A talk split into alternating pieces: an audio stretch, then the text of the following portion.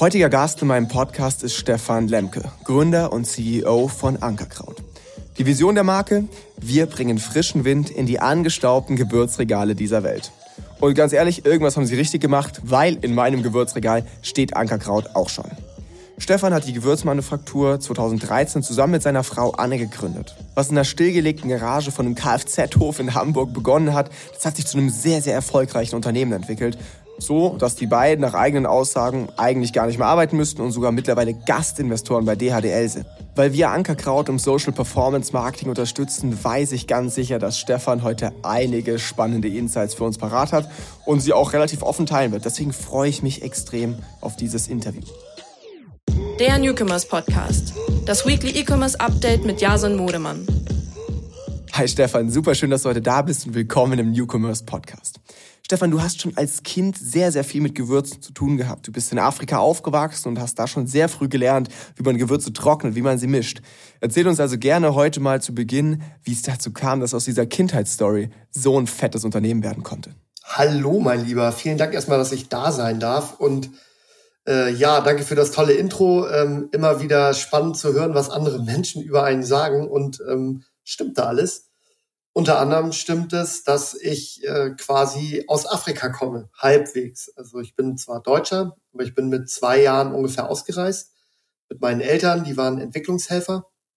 Und ich habe dann, bis ich 13 war, in Tansania und Sambia gelebt. Das ist so Südostafrika.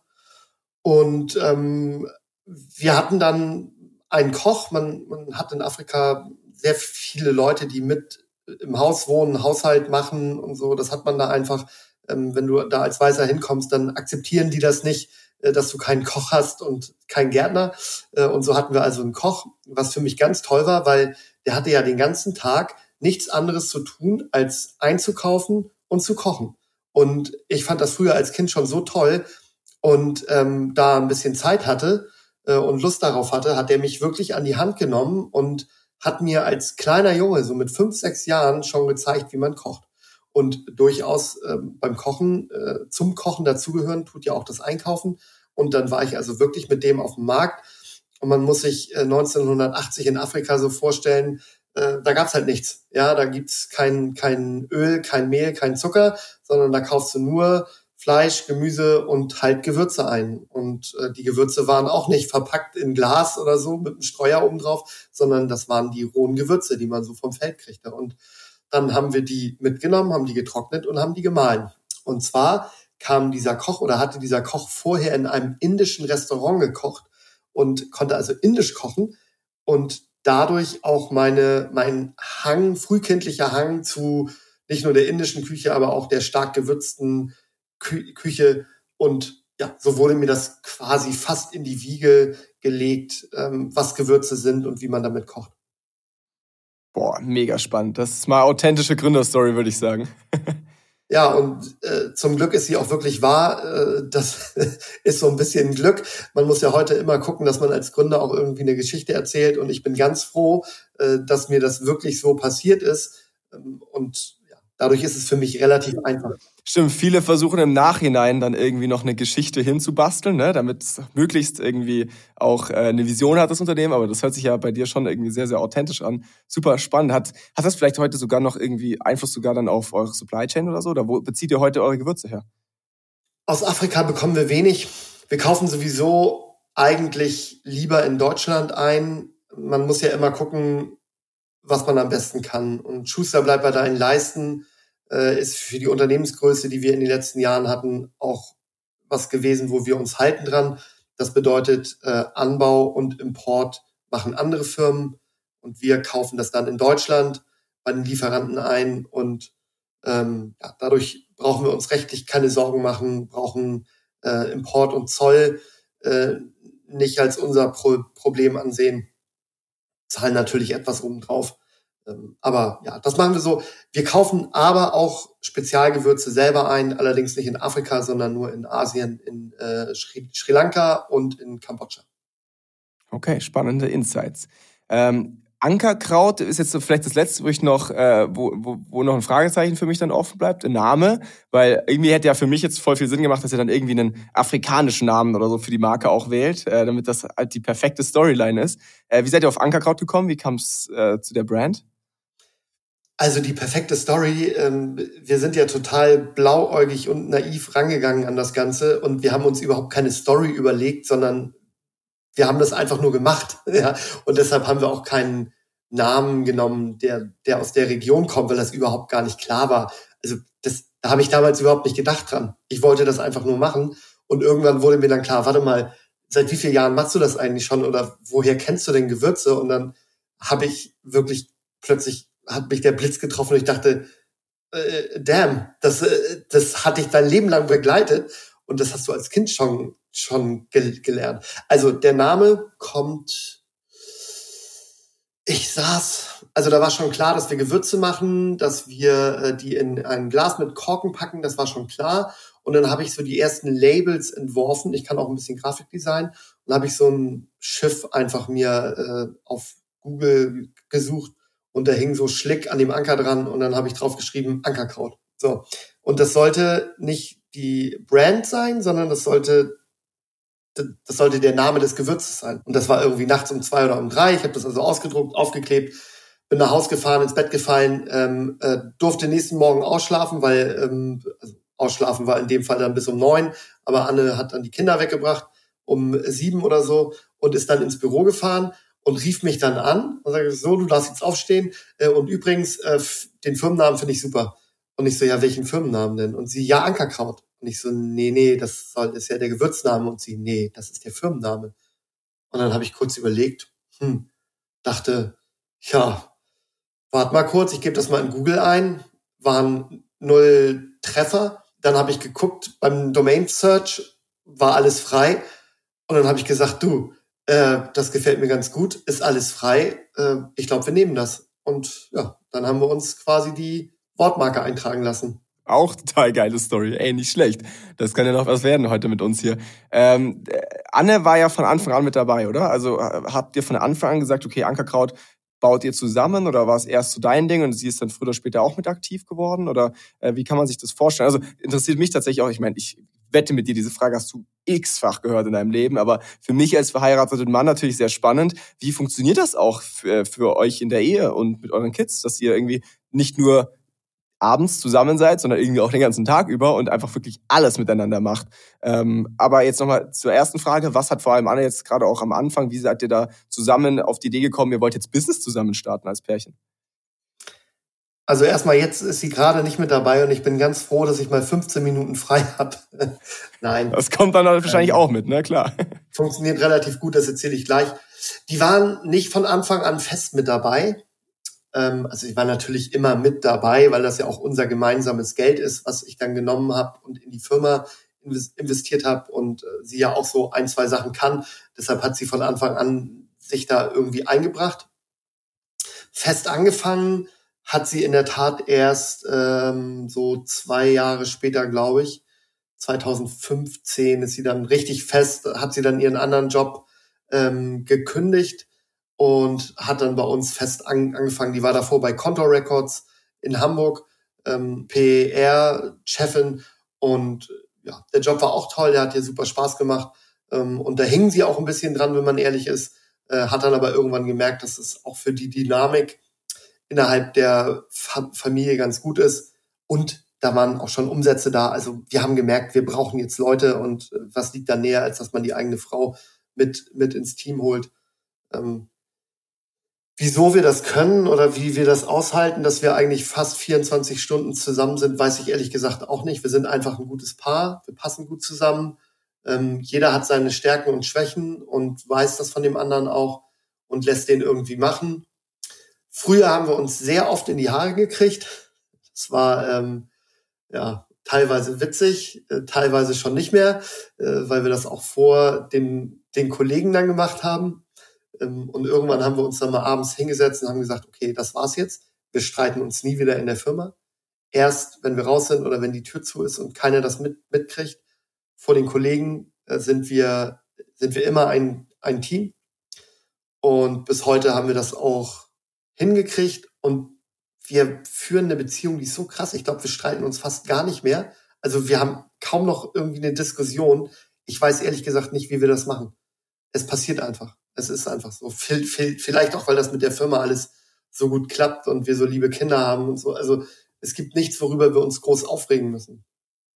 Okay, nicht schlecht. Das heißt aber, es war ja schon auch irgendwie ein bisschen Arbeit, ne? Vielleicht habt ihr euch einfach so viel aneinander gerieben und euch so gut kennengelernt in diesen ersten Jahren, wo ihr euch vielleicht auch ein bisschen mehr gezofft habt, dass ihr darauf jetzt gut aufbauen könnt und irgendwie dann auch versteht, hey, wer ist der andere? Wo sind vielleicht auch meine Stärken? Wo sind dann eher ihre Stärken? Äh, das gehört ja alles mit dazu zu einer guten Beziehung, ne? Aber ähm, spannend, dass sich das bei euch dann so beruhigt hat. Also ähm, würdest du echt sagen, dass ihr jetzt eigentlich sehr, sehr harmonisch äh, zusammenlebt, während ihr dann halt irgendwie die Anfänge dann schon ein bisschen mehr ähm, äh, Tumult äh, in, der, in der Beziehung auch hattet durch die Arbeit? Da war schon Feuer, ja. Es ist auch heute immer noch manchmal, ja. Und wenn das so große Themen sind, wie zum Beispiel, als wir vor anderthalb Jahren dann diesen Teilverkauf gemacht haben, da war natürlich, da stoßen dann schon mal die Köpfe aneinander. Dann geht's ja auch um sehr viel Geld und um die Zukunft und was für eine Vision hat man für das Unternehmen und für die Beziehung und sein eigenes Leben. Und aber das hat sich alles richtig schön hingeruckelt, muss ich sagen. Und ähm, ja, ich bin glücklich, dass ich, dass ich eine Partnerin wie sie habe. Das ist wirklich, ähm, ja, ich, ich mag auch gerne starke Frauen. Das ist, ähm, ja, ich finde das gut. Schönes Schlusswort. Dann verlassen wir dein Privatleben und tauchen wieder ein genau. bisschen, genau. gehen wieder ein bisschen zurück äh, zu Ankerkraut. Ihr wart ja bei Höhle der Löwen. Ich glaube, das muss man der Vollständigkeit halber auf jeden Fall auch mal ansprechen in dem Podcast. Und das gilt ja für viele Gründer und Gründerinnen als krasses Sprungbrett irgendwie. Ne? War es bei euch auch so? Also habt ihr, würdest du sagen, ein Großteil eures Erfolgs war irgendwie auch auf diese Show dann aufgebaut? Oder hast, würdest du sagen, ja gut, hat bestimmt vieles beschleunigt, aber früher oder später wäre sonst alles auch so gelaufen, wie es jetzt im Nachgang gegangen ist? Ja und nein. Also das darauf zu reduzieren, ähm, würde ich nicht sagen. Wir hatten in dem Vorjahr, glaube ich, etwas mehr als eine Million Umsatz, 1,2 oder so und Gewinn schon, also irgendwas um 200.000, 150.000 Gewinn. Ähm, und das Jahr, in dem wir in der Sendung waren, da haben wir dann, also geplant hatten wir ungefähr drei Millionen Euro Umsatz, was natürlich krass ist, also zwei, zweieinhalb Mal. Und es sind dann aber 3,5, 3,6 oder sowas geworden. Also das war schon auch ein Push, aber wir hätten es auch ohne hingekriegt. Also wir waren schon groß, wir hatten schon 20 Leute und ähm, ja, aber natürlich ähm, haben wir das genutzt. Ja, und ich kann das jedem anderen auch nur raten. Das, die Sendung ist super, die ist toll. Ähm, geht da rein. Ähm, die Löwen können alle was. Man muss sich natürlich ein bisschen aussuchen, zu wem man eigentlich will ähm, und, dann, und dann hoffen, dass das auch klappt. Aber die Sendung ist natürlich ein Wahnsinnssprungbrett. Und ähm, wir waren ja nicht nur einmal da, wir waren ja auch insgesamt, also als, als Ankerkraut, als, als Startup waren wir jetzt, glaube ich, dreimal sogar da oder viermal, wenn mich nicht alles täuscht. Also schon sehr, sehr oft. Die machen dann so Besuche, dass sie wiederkommen und sagen, was ist los? Aha, ihr habt einen Laden aufgemacht. Oder ähm, ja, ihr seid jetzt im Supermarkt und so. Also um die Erfolgsgeschichte nochmal ein bisschen fortzuführen. Und dem Ganzen äh, äh, kann man natürlich auch danken, dass wir Frank mit reingenommen haben, weil der sehr aktiv ist, was Marketing angeht und ähm, auch immer dafür gesorgt hat, äh, dass sich das DHDL-Rad für uns weiterdreht. Als wir dann aber als Investoren hingegangen sind, das haben wir selbst gemacht. Also äh, da war Frank dann schon, ja, da war ja nicht mehr jeden Tag da. also so der äh, hält sich dann auch irgendwann raus, wenn er merkt, dass das Unternehmen alleine fliegt. Das finde ich ähm, cool, da vielleicht kurz ein bisschen drauf einzugehen. Ihr seid ja mittlerweile selber Investoren, nicht nur bei Hütte der Löwen jetzt selber mal einen Gastauftritt gehabt, sondern auch außerhalb. Ähm, auch daher kennen wir uns ja vor allem eigentlich. Ne? Ähm, mhm. Ihr schwärmt ja schon immer sehr von Frank, von Frank Thelen, der bei euch damals eben investiert hat. Ähm, jetzt gerade aus deiner neuen Sicht als Investor, wo du so ein bisschen vielleicht in seine, in seine Fußspuren trittst, was würdest du sagen, was schätzt du gerade so bei ihm oder was, wo, warum schwärmt ihr von ihm? Aber vielleicht auch was nicht. Wo würdet ihr jetzt sagen, hey, das werdet ihr als Investor anders machen? Ja, wo Licht ist, da ist manchmal auch etwas Schatten. Liebe Grüße an Frank, du hörst das hier bestimmt nicht. Deshalb kann ich jetzt auch ein bisschen offener reden. Ähm, nein, also natürlich hat man mit ihm auch mal ähm, seine Probleme gehabt und ist Kopf an Kopf gekommen er hat ja eine sehr ausladende Persönlichkeit. Ähm, äh, er urteilt relativ schnell. Ähm, und ja, ich bin da ein bisschen anders. Ich, ich versuche ähm, Sachen äh, zu verändern, indem ich, indem ich lobe und positiv versuche einzuwirken. Ähm, das hat er bei mir so an zwei, drei Stellen, war der schon ganz schön hart mit mir. Ähm, da war ich richtig, also war ich richtig geknickt, muss aber rückblickend auch sagen, dass das auch für uns gut war, ja, weil ich auch viel gelernt habe. Ähm, er ist, ja, er ist, er ist manchmal schon so mehr der Cheftyp. Also so wie er halt im Fernsehen auftritt, ähm, bin ich nicht immer ganz einverstanden mit gewesen. Das würde ich definitiv anders machen. Trotzdem, ähm, ja, habe ich für Frank nichts als Lob, weil ähm, ja, der auch seinen Teil dazu beigetragen hat, dass wir so sind, wie wir sind heute. Ja, und weil es ja, wie wir gerade gelernt haben, dein Persönlichkeitstyp ist. Ne? Du lobst halt lieber. Deswegen, ich lob lieber, ja. Äh, ja. nee, aber hey, das, das merken wir im Unternehmen auch. Also bei, bei manchen Personen bist du eher so, dass du sie stärkst, indem du sagst, hey, das schaffst du doch eh nicht. Also so ein bisschen auf, ein bisschen so provozierend. Ne? Bei manchen sagst du halt eher, hey, das hast du richtig gut gemacht. Und also ich persönlich bin nämlich genauso einer. Also wenn meine Frau sagt, wow, du bist aber schon ein bisschen dick geworden, dann bin ich am nächsten Tag hundertprozentig im Gym. Wenn die sagt, boah, guten, hast jetzt wieder eine gute Figur, dann denke ich mir, ja gut, passt ja alles perfekt, dann brauche ich ja erstmal nicht mehr gehen. Also, also so sind halt auch die Persönlichkeiten unterschiedlich, ist ja auch immer ganz spannend. Ähm, lass mal ein bisschen auf euch als E-Commerce-Unternehmen eingehen. Natürlich seid ihr auch irgendwie im Retail stark, ähm, aber ihr habt halt auch, und ich glaube auch gerade jetzt bei eurem Ex war das ein super wichtiger, wichtiges Argument für euch, dass ihr einen sehr starken D2C-Auftritt auch habt. Willst du da vielleicht ganz kurz mal uns nochmal mitgeben, wie sich so euer Online-Offline-Umsatz ähm, verteilt? Ich greife mal ein bisschen in die Vergangenheit. Ich habe eigentlich Buchbinder gelernt. Ach, ich habe also ich war relativ gut in der Schule als junger junger Mensch und als ich dann so 15, 16 geworden bin und die ersten Freundinnen kamen und die ersten Partys, ähm, habe ich etwas locker gelassen, was das Thema Schule angeht. Ähm, das war leider nicht so gut. Und dann ähm, habe ich so vor mich hingelebt und irgendwann dann eine Ausbildung in der Druckerei gemacht, ja, wo ich dann nach relativ kurzer Zeit auch gemerkt habe, ey, das ist für dich gar nichts, ja. Du kannst andere Sachen besser. So. Ähm, und dann habe ich mir selber Programmieren beigebracht äh, und selber Photoshop bei, beigebracht und habe dann irgendwann als Praktikant beim Verlag angefangen und ähm, ja, bin dann quasi Webdesigner oder sowas gewesen, Programmierer dann geworden da und ähm, mich hat aber immer viel mehr die Psychologie des Kaufens interessiert als die Website selber. Ja, und ähm, da war für mich kein Platz. Also da, ich sag mal, die Marketingabteilung da ähm, online war nicht so gut oder gab es eigentlich gar nicht so dass ich eigentlich für mich nur den Weg gefunden habe, dass ich mich irgendwann selbstständig machen muss. Habe dann äh, an meinem 30. Geburtstag ähm, habe ich gekündigt und mich selbstständig gemacht und ähm, habe dann Websites gebaut, ähm, habe Blogs aufgebaut, habe äh, viel SEO gemacht und habe mich immer mehr hinentwickelt zu Marketing. So und ähm, irgendwann hatte ich dann keine Lust mehr, alleine im Büro zu sitzen und die Wand anzugucken, ja, weil wenn du so als One-Man-Show irgendwie Auftragsarbeiten machst und deine eigenen kleinen Blogs äh, fährst, das hat mich nicht befriedigt. So, dann habe ich das mit den Gewürzen gemacht und dann war natürlich klar, äh, dass das ein, dass das ein, dass das ein E-Commerce-Unternehmen wird, also online-only quasi, weil ich konnte ja alles. Ich konnte den Shop selber bauen, ich konnte die Werbung selber machen.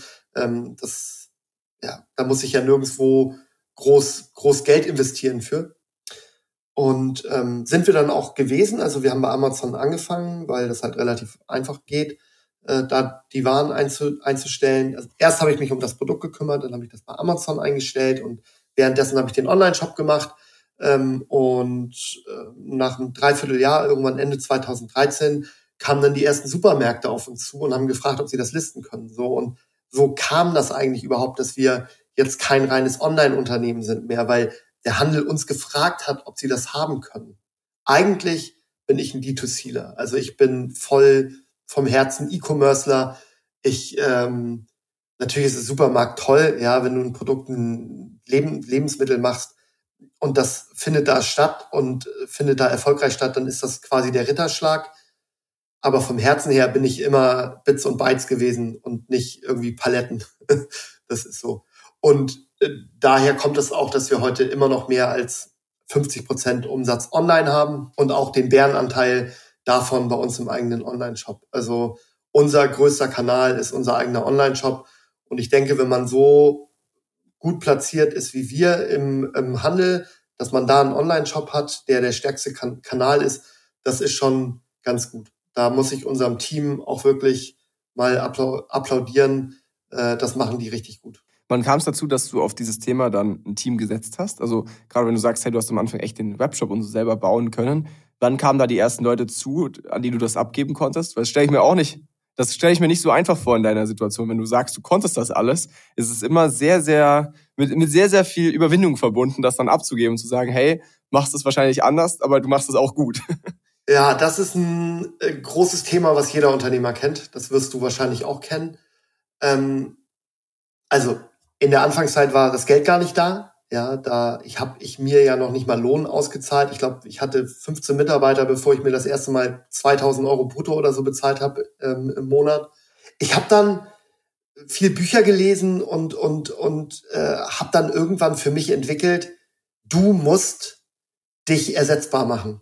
Ja, das ist zwar dein Unternehmen und du hast das alles hier angefangen und erfunden, aber ein guter Chef ist ein Chef, der nicht da sein muss weil er ein Team aufgebaut hat, das alle Sachen kann, die er auch kann. Oder vielleicht sogar noch besser. Und heute ist es so.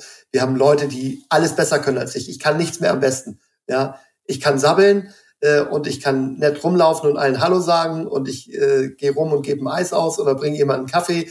Äh, aber ich kann nichts am besten. Das kann immer jemand anders. Und das ist total geil.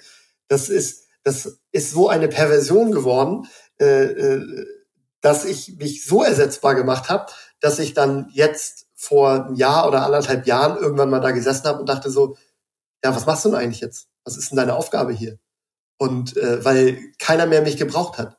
Ich habe alles so organisiert, dass noch nicht mal mehr mich man fragen musste wegen Unterschreiben oder so. Also ja. Und ich habe das sehr genossen. Diese Reise war toll und das so zu machen. Aber wenn man irgendwann da sitzt und denkt, okay, was mache ich denn jetzt eigentlich hier, ähm, ist das schon ein komisches Gefühl. Eigentlich so eine ähm, kleine Sinneskrise dann bei dir gewesen, oder wie? Wo du dich wirklich gefragt hast, ja. okay, und, und jetzt wirklich, okay? Ja, klar. Ja. Und was, okay, ganz konkrete Frage, was machst du jetzt? Was, was, wie sieht jetzt deine Arbeitswoche gerade aus? Also ich mache bei Better Ventures ähm, und bei unseren eigenen Investments viel. Ähm, wir ähm, kaufen, kaufen Häuser und Wohnungen. Ähm, ich arbeite auch noch bei Ankerkraut. Was machst du bei Ankerkraut noch? Gute Frage. Strategie, ja, Strat Strategie, also die Entwicklung, welche Märkte wir jetzt einnehmen wollen. Im Marketing gucke ich mir auch noch ganz viele Sachen an. Neueinstellungen, hohe Positionen kümmere ich mich drum. Ähm, und ich bin so das Mädchen für alles bei den Chefs. Also wenn die irgendwelche Sorgen haben oder ein Problem, was sie gerade irgendwie nicht lösen können, dann werfen sie mir das hin und dann kümmere ich mich darum. Ähm, wenn es Ärger mit Lieferanten gibt oder Ärger mit irgendwelchen anderen Stellen, dann nehme ich meistens den Hörer in die Hand und schreie die Leute ein bisschen an. Also nein, aber sag denen mal, also dass sie dann sagen, oh, wieso ruft Stefan denn jetzt an? Ja, äh, Herr, Herr Lemke, was, was kann ich denn für Sie tun? Sage ich, ja, das wissen Sie schon genau, was los ist. wollen wir da nicht mal reden drüber so? Also Probleme, große Pro Probleme kommen zu Feuerwehrmann. Wenn, wenn irgendwo brennt, kommt jetzt Stefan. Ja, und das ist natürlich auch ein bisschen doof, weil früher hatte man im Arbeitsalltag ganz viele Sachen, wo Tasks dabei waren, die man einfach nur erledigt hat. Ja, und das ist ja sehr befriedigend auch, wenn du sagst, okay, ich habe heute 15 Sachen und zwölf davon habe ich bis mittags weggeschafft, weil einfach, ja, ich das schon zehnmal gemacht habe, ich genau weiß, wie das geht. Aber diese drei Sachen, die dann übrig bleiben, da knappst man dann ein bisschen rum dran und vielleicht die letzte Sache ist so eine E-Mail oder irgendwas, was man dann aufschiebt und noch einen Tag und noch einen Tag, weil man nicht weiß, was man machen soll. Und jetzt, heute, habe ich nur noch diese letzte Aufgabe immer. Ja, also ich habe keine einfachen Aufgaben, sondern nur noch auf Deutsch die Scheiße, die niemand anders machen will, die bleibt dann an mir kleben. Und das macht den Job dann manchmal schon komplexer, und auch ein bisschen unbefriedigender. Ja, weil du fast nur noch Sorgen mit dir rumträgst. So, ne? Weil du natürlich nur die Probleme, die richtig groß sind, vor die Füße geworfen kriegst. Aber ich denke mal, das ist auch die Rolle von einem CEO. Ja, das ist einfach so. Da ja, und ich bin mir sicher, dass du nach all den Jahren jetzt auch ganz gut mit Problemen umgehen kannst. Ich glaube, da entwickelt man ja schon irgendwie so einen Instinkt für und da, glaube ich, bist du ja auch sehr gut drin, einfach sehr, sehr viel über, über, die, über, über, über das Bauchgefühl einfach auch zu entscheiden. Und manchmal braucht es auch dann genau jemanden, äh, der halt da eben nochmal so das letzte Wort hat. Ähm, was ich spannend finde, gerade wenn du sagst, hey, ihr, du bist auch noch gerade im Bereich Marketing relativ viel eingeklinkt, äh, dann lass doch da gerne mal ein bisschen tiefer eintauchen, weil ihr seid ja gefühlt überall unterwegs. Also ich sehe euch wirklich auf jeder Plattform. Ähm, ihr habt zwischenzeitlich sogar Podcast mal gemacht, habe ich gesehen. Ne? In der Würze liegt die Würze. Ähm, habt ihr da eine klare Strategie gerade jetzt hinter den Kanälen oder sagt ihr halt, okay, wir probieren irgendwie alles aus, gucken halt mal, was passiert und seid ihr da sehr experimentell oder würdest du sagen, ihr seid dann mittlerweile schon so, dass ihr sehr, sehr klare Budgetplanungen habt, auch irgendwie über einen längeren Zeitraum? Ähm, wie, wie seid ihr im Marketing aufgestellt aktuell? Also Podcast, um das mal vorwegzunehmen, war äh, wild. Da war überhaupt kein Plan hinter. Das haben wir einfach nur gemacht, weil wir da Lust hatten. Bei mir auch nicht, du. Das ist, ja, äh, also bevor man da richtig kommerziell Erfolg hat mit oder das benutzt als Marketing ähm, für sowas, was wir machen, also um ein Produkt zu vermarkten mit einem Podcast, boah, das geht, glaube ich, nicht. Na, das haben wir einfach so gemacht. Was das andere angeht, also im haben wir relativ stark aufgestockt im Brandbereich und im Marketingbereich sind wir mittlerweile 25, 30 Leute. Das fängt an bei dem ähm, Performance-Leiter, äh, dem Brandleiter, ähm, ein großes Team an Fotografen und Videografen, die aber auch alle erst jetzt so vom halben Jahr oder so angefangen haben. Das spielt sich also langsam ein erst. Die Kanäle, die wir bespielen, wir, ma wir machen wirklich alles. Also wir versuchen mindestens alles mal auszuprobieren, nehmen dann ein kleines Budget, paar tausend Euro, also soll jetzt nicht überheblich klingen, aber zwei, drei, vier, fünftausend Euro ähm, ist für uns im Marketing tatsächlich auch ein kleines Budget ähm, und, und ähm, wer werfen das dann drauf auf den Kanal, also paid und gucken, äh, gucken uns die KPIs an und wenn die gut sind, dann machen wir weiter.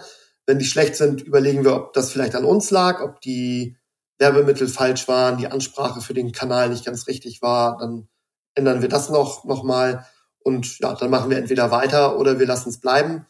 Ähm, ich glaube zum Beispiel Pinterest haben wir, sind wir wieder rausgegangen. Das war für uns irgendwie ähm, nicht so gut.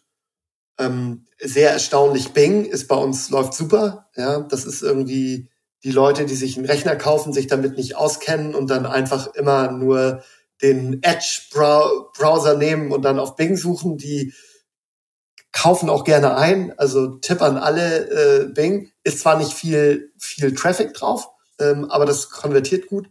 Äh, Twitch ist sowas, ähm, äh, also für mich total abstrus und das zeigt mir auch, dass wir einfach mittlerweile Leute haben, die wirklich besser sind als ich. Ja, ich habe gedacht, okay, Twitch was, was soll das? Also wieso sollten wir da werben drauf? Das macht ja überhaupt gar keinen Sinn. Und heute denke ich so, ei, ei, ei, wenn du das alles allein entschieden hättest, dann würden wir aber sehr viel schlechter dastehen, als wir es heute tun.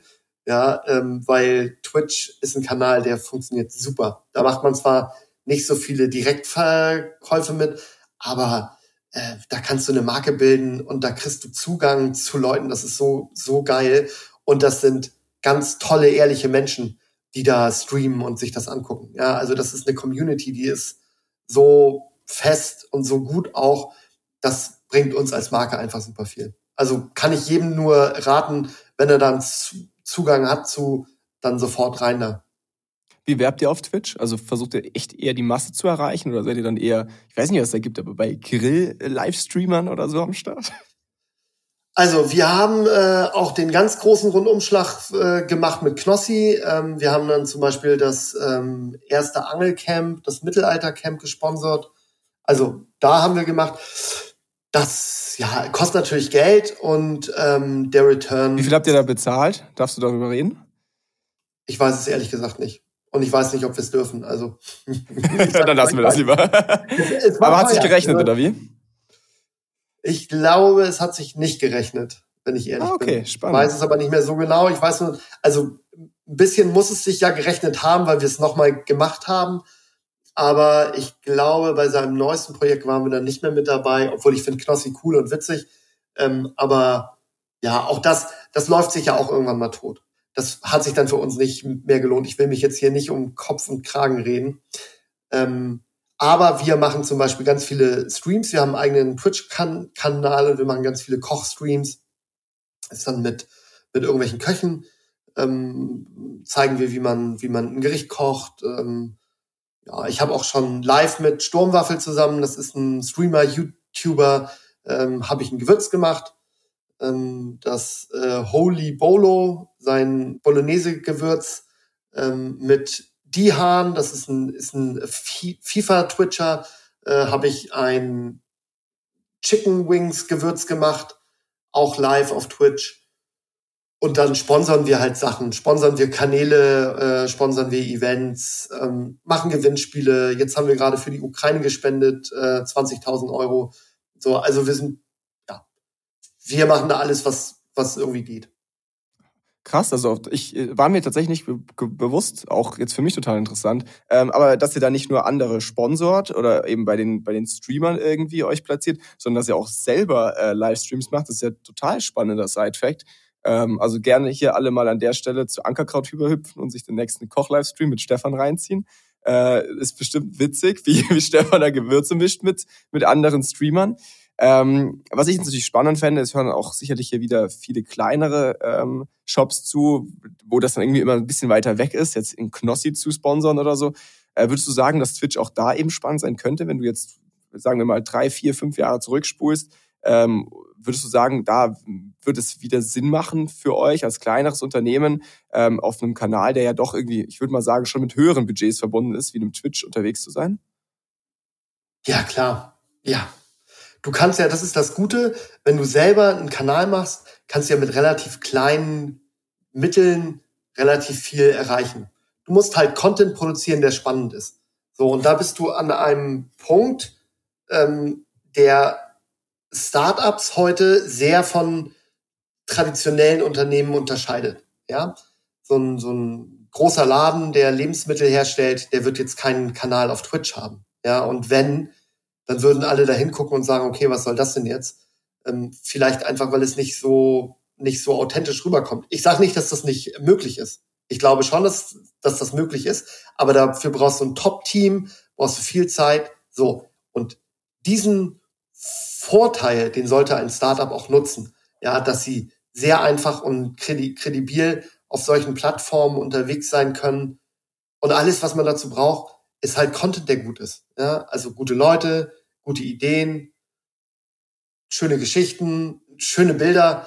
So, das ist das, was du haben musst. Und äh, das ist jetzt egal, ob das Twitch ist oder ob das Instagram oder Facebook ist ähm, jede, jeder Kanal hat so seine eigenen kleinen, äh, äh, ja, also Regeln, ne, das weißt du mit Sicherheit auch.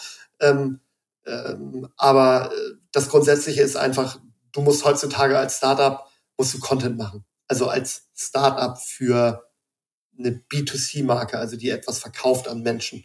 Ja, als B2B-Marke macht das, glaube ich, keinen großen Sinn. Aber das ist heute die Quintessenz an nicht bezahlten Marketingmaßnahmen. Das musst du können. Und jetzt kommt ja das Spannende, das ist ja quasi das neue Fernsehen. Ja, Twitch und Instagram und TikTok sind das neue Fernsehen und YouTube. Die Leute gucken, die jungen Menschen gucken kein Fernsehen mehr, sondern die sind nur auf den Plattformen unterwegs. Und deshalb musst du das halt own. Ja, du musst wissen, wie das geht, du musst wissen, wie das funktioniert, du musst Leute einstellen, die das können. Ähm, du musst Ideen zulassen, wie zum Beispiel Twitch, ja, von denen du erstmal denkst, so, äh, was soll das? Ähm, oder TikTok, ja, lass mal einen Gewürztanz machen. Also das haben wir jetzt nicht gemacht, aber so, äh, wo natürlich der, äh, der 60-jährige alte Chef, der, der, ja, der weiße alte Mann mit den grauen Haaren und dem blauen Anzug, du weißt, ja, ähm, er sagt, ja, hier, das, wieso sollen wir das machen? So ein Quatsch, ja. Aber das muss man heutzutage machen, da bin ich überzeugt von.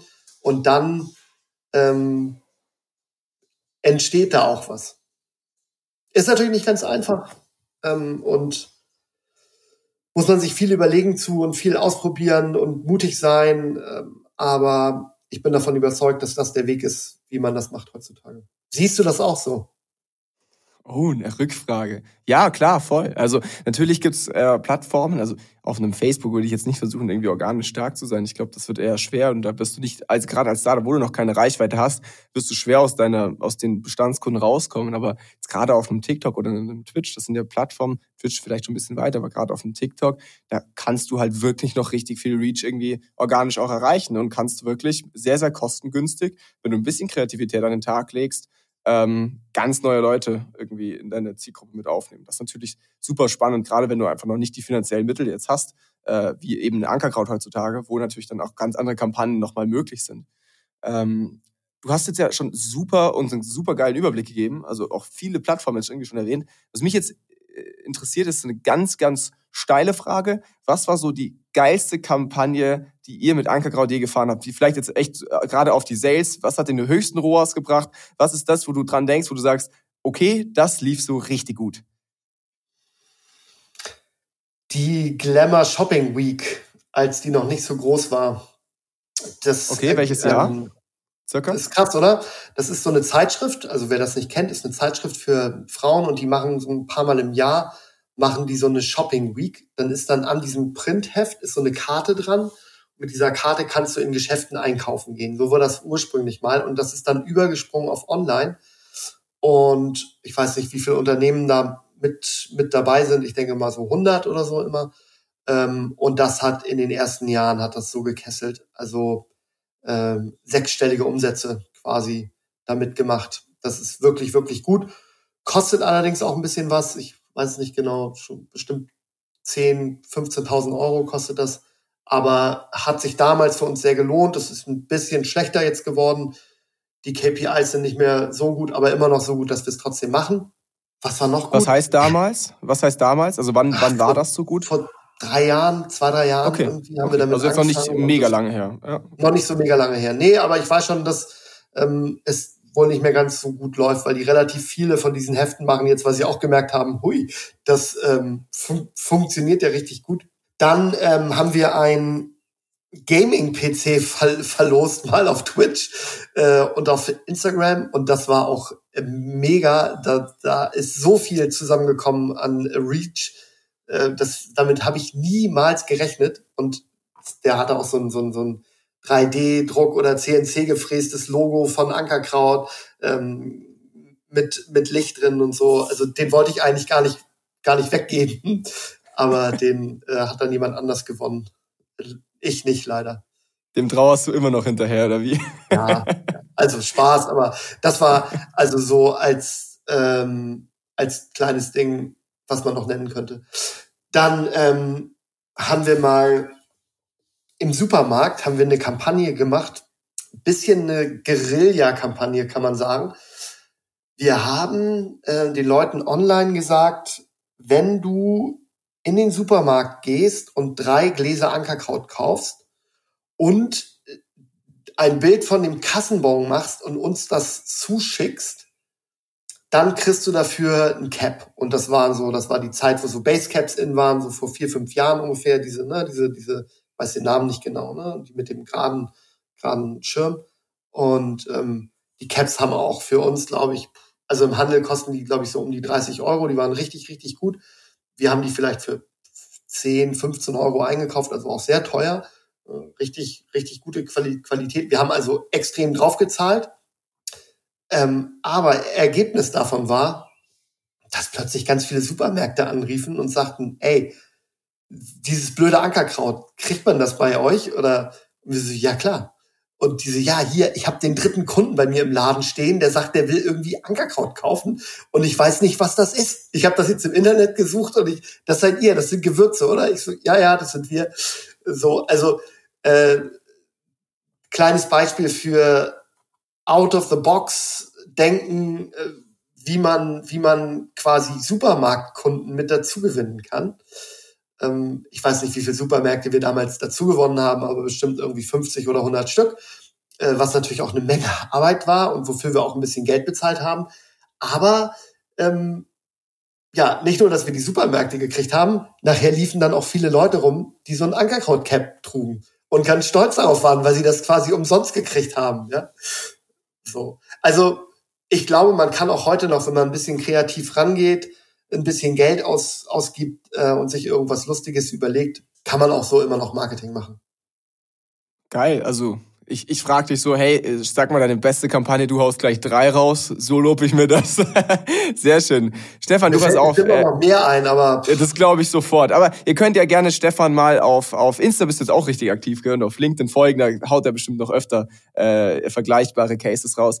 Du, wir ich sind bin sehr faul, was das angeht. Das muss ich leider sagen. Also ich poste im Moment kaum. Ich bin sehr beschäftigt gerade. Was nicht, was nicht ist, kann ja noch werden. Sonst, sonst bald wieder in eurem, in eurem Podcast vielleicht. also, pass auf. Abschlussfrage von mir. Ihr habt jetzt ja mittlerweile nicht mehr nur Gewürze irgendwie im Sortiment, sondern habt dann irgendwie auch Grillzubehör, ich glaube sogar Getränkemischung, ihr habt Kochbücher und und und. Ähm, wo geht's da hin? Also wo wollt ihr Ankerkraut dann irgendwie auch in den nächsten Jahren positionieren? Ähm, gerade wenn ihr jetzt auch so ein bisschen eure Spezialität, sage ich mal, verlasst und äh, so Begleitprodukte anbietet. Äh, und vielleicht auch, was kommt als nächstes? Also wir oder ich habe uns ja ganz zu Anfang nicht Gewürzmanufaktur genannt, sondern Geschmacksmanufaktur. Und zwar aus dem guten Grund, dass ich eigentlich immer schon gedacht habe, dass wir eigentlich auch noch mehr machen können als das. Und so fing das dann an, dass wir mit Tees angefangen haben, dass wir Soßen produziert haben. Und das Ganze geht mit Sicherheit auch noch weiter. Ähm, wir haben auch schon zwei neue Produkte in der, also ich darf nicht sprechen drüber, aber wir haben die schon, die sind schon quasi schon in der Produktion. Ähm, die kommen ähm, einmal, einmal, einmal im Sommer und dann im Herbst raus. Und hauptsächlich konzentrieren wir uns jetzt aber auf die Internationalisierung und haben uns jetzt ähm, ähm, zwei europäische Länder rausgesucht, die wir stärker beackern wollen. Das ist einmal die ähm, Schweiz. Damit fangen wir jetzt gerade an. Da haben wir einen Dis Distributeur und ähm, launchen unseren eigenen Online-Shop bald. Also Schweiz ist ein bisschen komplizierter, weil es zwar deutschsprachig ist, aber ähm, anderes Zollgebiet liegt nicht in der EU. Also das ist rechtlich noch mal ein bisschen bisschen frie, friemelig. Und dann machen wir Schweden. Das ist so das nächste, was wir machen werden. Äh, und Dänemark. Also Schweden, Dänemark und Schweiz ist für dieses und Mitte nächstes Jahr geplant. Zwei neue Produktranges äh, für dieses Jahr. Und fangen, sind aber immer dabei, dass wir auch Gewürze neu machen. Ich glaube, zwei, drei Stück im Monat kommen mindestens immer. Ähm, manchmal geht das dann, also gegen Weihnachten wird das ein bisschen langsamer, weil dann die Neuproduktionen an Gewürzen gehen dann alle in die Kalender rein. Wir haben mittlerweile sechs verschiedene Kal Kalender und eine hohe fünfstellige Anzahl an Kalendern, die wir dann machen. Das geht dann von Backen, Tee, äh, über bis hin zum richtig großen Kalender, der 150 Euro kostet, der dann auch super toll, ähm, super toll aussieht. Ähm, äh, letztes Jahr war das ein Schlitten mit einem, ähm, mit einem Rentier dran. Dieses Jahr ist das, darf ich nicht sagen, äh, sonst kriege ich Ärger mit Anne. Ähm, ja, der, die ist so schlimm. Wir dürfen noch nicht mal intern in unseren internen Intranet-Tools dürfen wir noch nicht mal Bilder von dem Kalender haben. Sagt sie, nee, Boah. das geht nicht. Wird das dann sofort zensiert oder wie? nicht schlecht. Ja. da seid ihr strikt. Naja gut, also ich merke schon, auf jeden Fall so oder so habt ihr noch eine ganze Menge vor und ihr seid noch nicht am Ende mit euren Ideen. Stefan, du, was soll ich sagen? Vielen, vielen Dank dir. Mir hat sehr viel Spaß gemacht. Vielen Dank dir gleichfalls, ja. Und ich hoffe, dass wir uns bald mal wieder in äh, Calls sehen, wenn wir zusammen in, wenn wir zusammen in Startups investieren wollen. Das schaffen wir. Bye bye, danke dir. Der Newcomers Podcast. Das Weekly E-Commerce Update mit Jason Modemann. Jeden Mittwoch. Überall, wo es Podcasts gibt.